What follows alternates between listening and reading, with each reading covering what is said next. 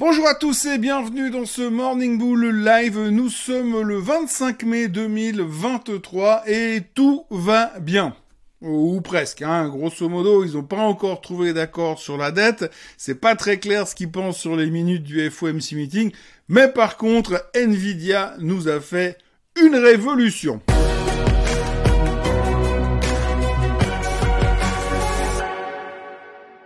Alors oui, ce matin, tout se résume en trois choses. Hein. Faut pas chercher plus loin. Il y a rien d'autre pour le moment. Et hier, la journée se concentrait sur trois choses. Tout d'abord, bien sûr, le quatorzième épisode de la saison Netflix, Le plafond de la dette, qui ne trouve toujours pas euh, le, la conclusion finalement de cette de cette série. Et euh, pour l'instant, ça cause, ça cause, ça cause. Alors on a deux trois petits mots sympas, comme quoi ça va un peu mieux, comme quoi les discussions sont productives.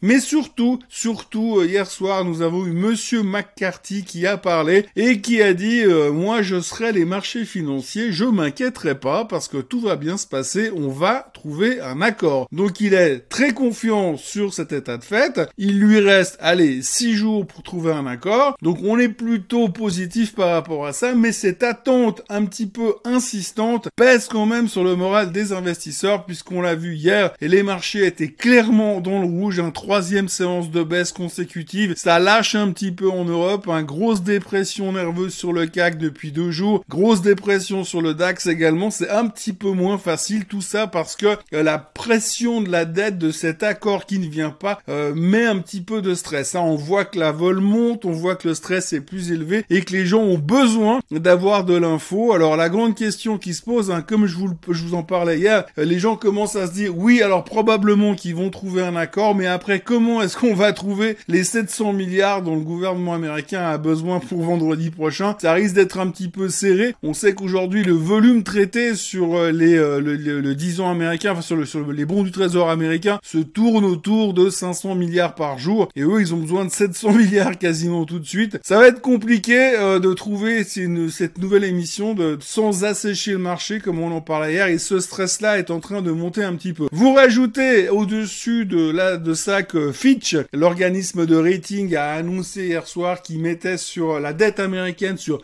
Credit Watch négative. Ça veut dire on downgrade pas, mais à la moindre alerte, on est prêt à vous downgrader, donc c'est pas super rassurant non plus. En fait, les seules choses qui sont rassurantes pour l'instant, c'est les mots de Monsieur McCarthy, et ça s'arrête là. Ce qui est un tout petit peu inquiétant, c'est qu'on a effectivement des mots rassurants du côté des républicains, mais pas grand chose du côté des démocrates. On verra. A priori, ça devrait bien se passer. On va toucher du bois à ce sujet-là, c'est tout ce qu'on peut faire pour l'instant, mais le marché reste un petit peu tendu de ce côté-là. Par contre, l'autre chose qu'on a abordé également hier, étonnamment, j'ai envie de dire, parce que ce qu'il faut retenir aujourd'hui, c'est qu'on est tellement monoproduit et tellement concentré sur notre plafond de la dette qu'on n'arrive plus à voir autre chose. C'est les minutes du FOMC meeting. Alors les minutes, vous connaissez l'histoire, ça a été publié hier soir, c'est le rapport de ce qui s'est dit au début du mois de mai lors du FOMC meeting. Bref, et ce qu'il faut en retenir, c'est que, eh bien, les présidents de la Fed, les membres de la Fed sont divisés. Alors c'est pas forcément une énorme surprise parce que si on regarde un petit peu ces dernières semaines, on a eu plusieurs membres de la Fed qui sont venus dire qu'il se serait peut-être pas complètement idiot de monter encore une fois les taux en juin pour vraiment montrer à l'inflation que c'est nous euh, les bonhommes et nous les plus forts. Et puis on a quand même eu Monsieur Powell vendredi dernier qui est venu nous dire que lui, il n'était pas super convaincu qu'il fallait encore monter les taux. Bon, Powell, il a un petit peu le cul entre deux chaises parce qu'il sait que de toute façon, si à force de monter les taux, il met l'économie en récession, ça sera de sa faute. Et puis s'il monte pas assez les taux et que l'inflation continue de, de, de persévérer, on va dire, ce sera de sa faute aussi. Donc de toute façon, ce sera sa faute. Donc c'est un petit peu embêtant pour lui. On peut comprendre qu'il soit un peu plus timoré. Mais effectivement, le rapport du FOMC meeting, ces minutes, faisait clairement état du fait que les gens aujourd'hui, les membres de la Fed sont clairement divisés et qu'il y a probablement trois chiffres qui vont influer sur la décision qui sera prise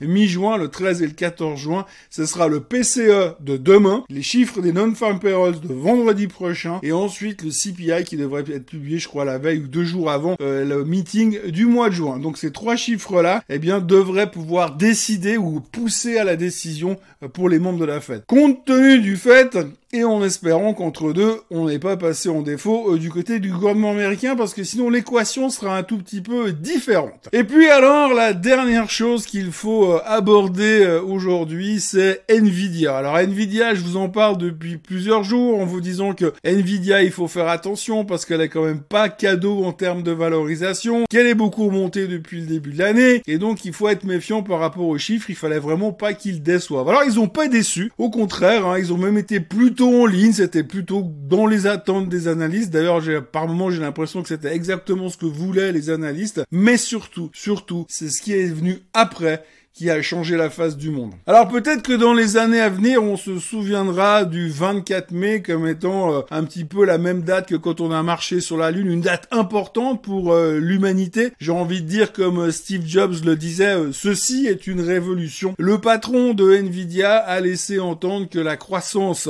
et la demande des chips pour l'intelligence artificielle allait exploser ces prochains temps. C'est les termes qu'il a utilisés, exploser, et il a parlé de maintenant, là, tout de suite. Donc en gros, ils ont même carrément dit qu'ils étaient incapables de calculer la croissance à laquelle la demande va arriver sur ce secteur-là, mais pour lui, c'est plutôt énorme. Hein. Il a réussi à identifier que ça par un terme plutôt énorme et pas forcément par des chiffres. Donc il est méga bullish sur la croissance de l'intelligence artificielle. Il explique que les data servers, ils vont devoir complètement changer leur système, que ça va être des milliards et des milliards qui vont être investis là-dedans. Et donc, eux sont en première ligne pour en bénéficier. La croissance va donc être explosive. Alors forcément, quand vous avez un CEO qui vous balance des mots comme ça euh, après la clôture, un soir, euh, en pleine négociation sur le plafond de la dette, où on est sûr de rien, et puis qu'on se dit que tout d'un coup on est passé de l'enfer au paradis et qu'on a un espèce de miracle qui se présente devant nous, eh bien on peut rien faire d'autre que d'acheter pour saluer cette merveilleuse nouvelle qui va changer la face du monde, faire remarcher les paralytiques et euh, distribuer des pains un peu partout.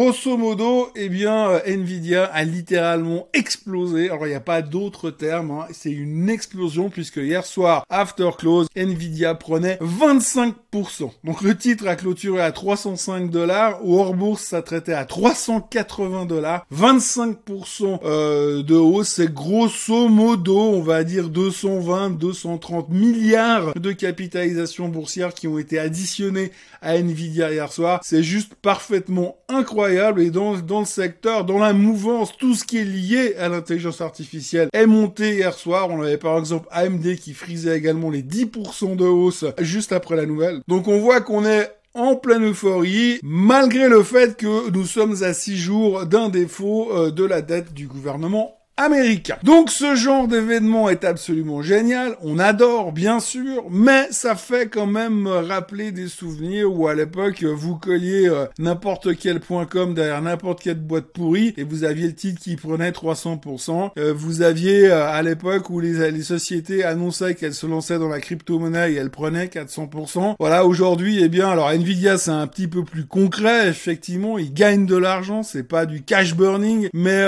grosso modo, eh bien, on a l'impression qu'on est en train de partir de nouveau dans un délire. Ça fait plusieurs jours qu'on a des analystes qui viennent nous dire que oui, l'intelligence artificielle est une thématique à long terme, mais qu'il faut peut-être pas non plus euh, déconner et puis faire péter le marché maintenant parce que c'est sur le long terme. Bon, en général, quand vous dites à un investisseur, il faut pas déconner, il faut jouer le long terme, généralement, il déconne et joue pas le long terme. Donc, en gros, c'est comme ça que ça fonctionne. Donc, c'est ce qui est en train de se passer et Nvidia a littéralement explosé hier soir. C'est la grosse nouvelle de la soirée, la grosse nouvelle de la journée. D'ailleurs, ce matin, c'était assez frappant. Quand vous regardiez les futurs, vous avez le futur Dow Jones qui était en baisse de 0,2% et vous aviez le futur S&P qui était en hausse de 0,4% ce matin. Pourquoi? Parce que Nvidia n'est pas dans le Dow Jones, mais elle est dans le S&P. Bref, tout ça pour vous dire qu'on vit une époque fantastique. Nous sommes à 6 jours d'un défaut. On attend une, un deal qui devrait être annoncé, on va dire, dans les jours qui viennent. On en croit ce que disait monsieur McCarthy. Il faut quand même noter que c'est assez rare que vous avez un, mec comme ça, un politicien de haut vol qui vienne s'adresser au marché boursier pour dire hey, les gars, calmez-vous, ça va bien se passer. Hein. Euh, c'est quand même assez rare que ça se produise, donc il faut quand même le noter. Donc on va dire que ça devrait se régler. Après, il faudra voir comment ça va être digéré par les marchés obligataires parce qu'il va falloir lever des capitaux pour renflouer les caisses du gouvernement et ça c'est pas gagné. Et puis pour l'instant, bah la Fed est en retrait, elle ne sait pas, elle veut la vue et on verra ces prochaines semaines. En gros, on n'en sait pas plus que ça. Au niveau nouveau